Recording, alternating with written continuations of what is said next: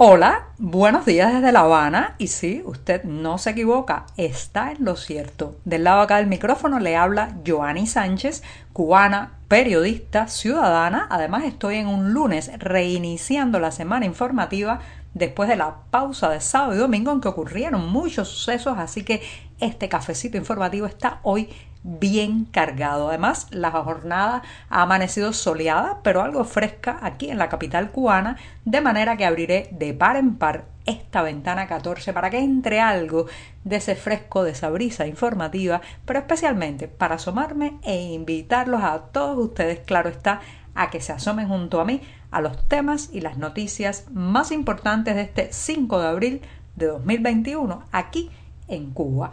El mes, el mes también da sus primeros pasos informativos y hoy voy a comenzar hablando de lo sucedido este domingo en la barriada de San Isidro en La Habana. Pero antes de decirles los titulares, voy a pasar a servirme el cafecito informativo que como saben está recién colado, acabado de salir de la cafetera, muy caliente, echando humo, así que mejor ponerlo en la taza, dejarlo refrescarse y mientras tanto les comento los titulares de este lunes. Ya les adelantaba que iba a empezar hablando de un barrio en La Habana. Sí, lo sucedido ayer en La Habana Vieja alrededor de la sede del movimiento San Isidro. Y este primer tema lo he titulado San Isidro versus Parque Trillo en referencia a un evento oficial que se convocó el año pasado un poco para contrastar la espontaneidad versus la imposición. Ya verán, ya verán el ángulo en que abordaré estos dos momentos, estos dos pasajes de la reciente historia nacional. En un segundo instante, muchos contagiados por COVID-19 se esconden para evitar los centros de aislamiento. Esto es uno de los elementos que también está ayudando o contribuyendo a la expansión de la pandemia en la capital cubana especialmente.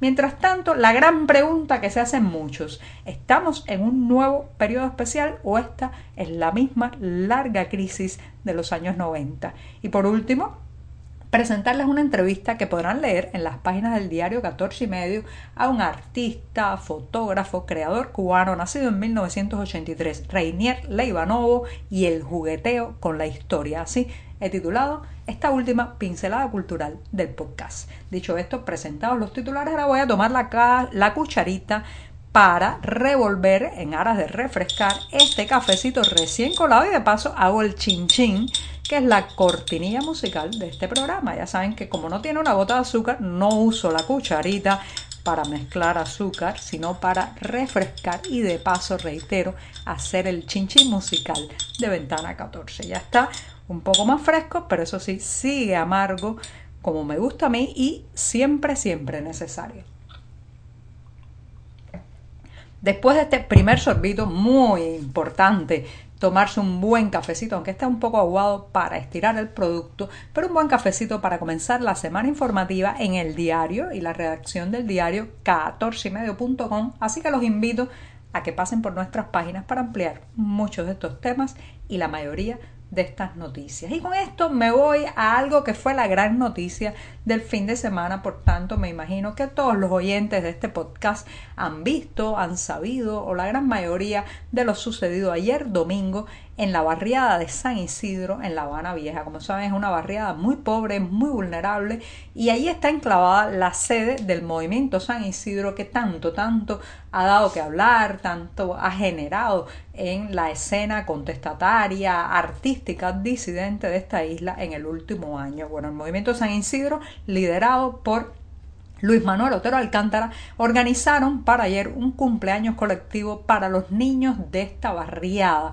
Recuerden que es eh, una zona de la ciudad muy pobre, en general toda la isla está sumida en la pobreza, pero este barrio de San Isidro está muy golpeado por el tema habitacional, la economía, la falta de recursos, que todo eso se ha agudizado durante la pandemia y la crisis económica que estamos viviendo. De manera que los artistas organizaron este cumpleaños colectivo y las imágenes que se han difundido de manera viral a través de las redes sociales fundamentalmente demuestran el impacto, el apego, la popularidad de este evento y también del movimiento San Isidro. Vemos imágenes, reitero, los videos que se transmitieron fundamentalmente a través de la red social Facebook, donde decenas y decenas de personas se unen a la celebración, apoyan, corean las canciones que difunde el movimiento, especialmente este que se ha convertido en una especie del himno del cambio democrático en Cuba, que es la canción Patria y Vida. También corean otros temas musicales y se nota una especie de confluencia,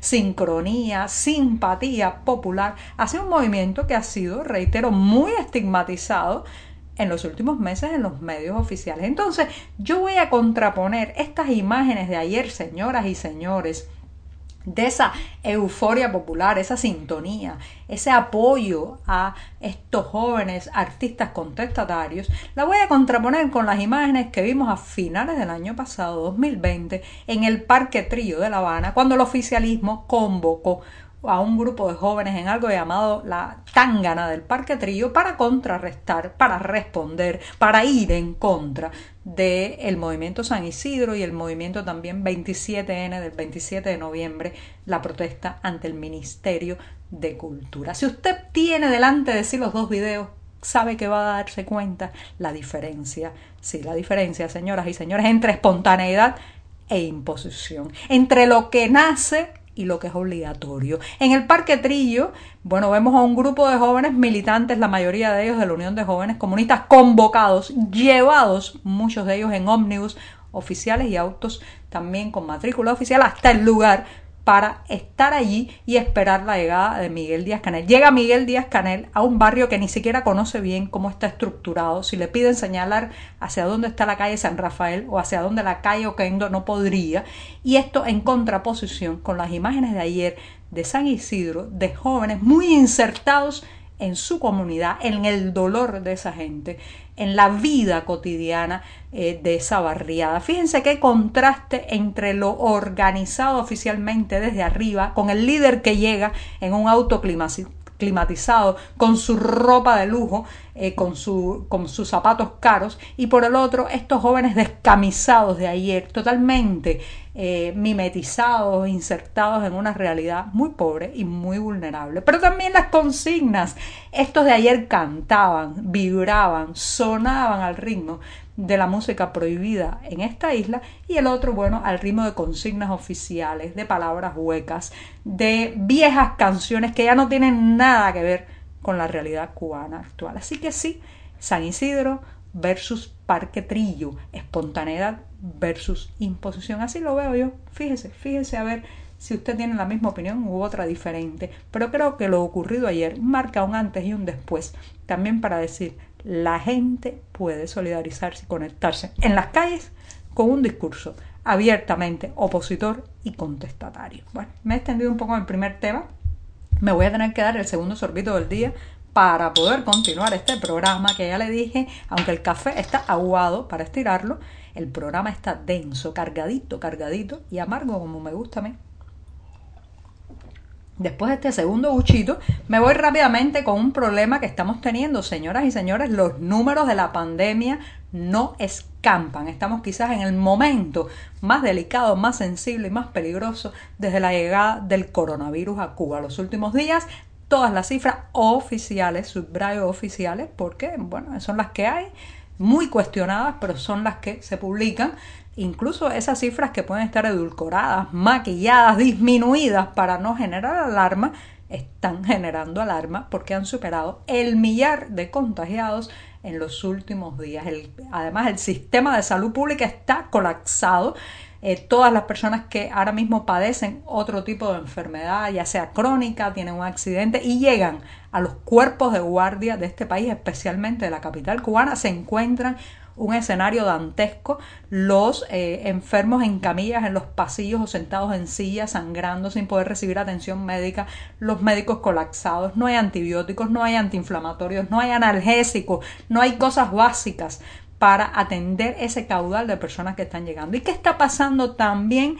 Bueno, pues que la gente tiene miedo confesar que puede estar contagiada o que tiene síntomas para evitar la llevada, o sea, que sean llevadas obligatoriamente estas personas eh, a centros de aislamiento. ¿Por qué? Porque las historias de los centros de aislamiento también son eh, muy dramáticas. No hay buenas condiciones, los baños sucios, no hay eh, muchas veces alimentos suficientes para todas las personas que hay, ni con la variedad que necesita alguien atravesando un, un momento de enfermedad. Y bueno, pues lo que está ocurriendo es que mucha gente se está escondiendo cuando siente los primeros síntomas. Esto es nefasto porque hace que muchos sigan circulando por las calles también y se siga amplificando el contagio. Pero imagínense ustedes cuando tiene el dilema de decir a un centro de confinamiento en estas condiciones o quedarse en casa. Ahí hay un problema ahora mismo que está también incidiendo en el alza, en el repunte de casos de COVID en esta isla, que por cierto ya muchos países están vacunando y aquí,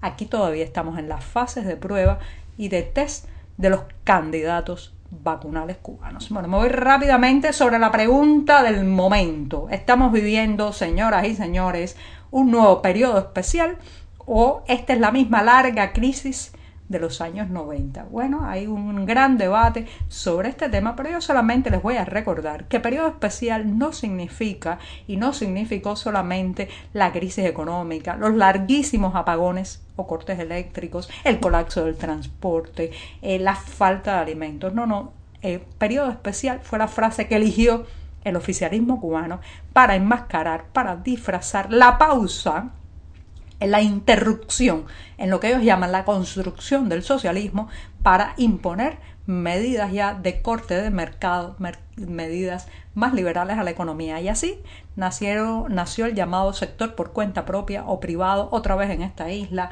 las llamadas paladares, se permitió la inversión extranjera, se abrió al turismo, o sea, se implementaron medidas capitalistas y se interrumpió lo que ellos llaman, reitero, la construcción del socialismo. Así que ¿Estamos todavía en el periodo especial? Sí, sí estamos, porque esas medidas de corte capitalista, mal hechas además, y centralizadas y controladas de arriba, siguen existiendo. Por tanto, mientras ellos no pausen eso, estamos en un periodo especial que además lamentablemente también tiene las señales de la crisis económica.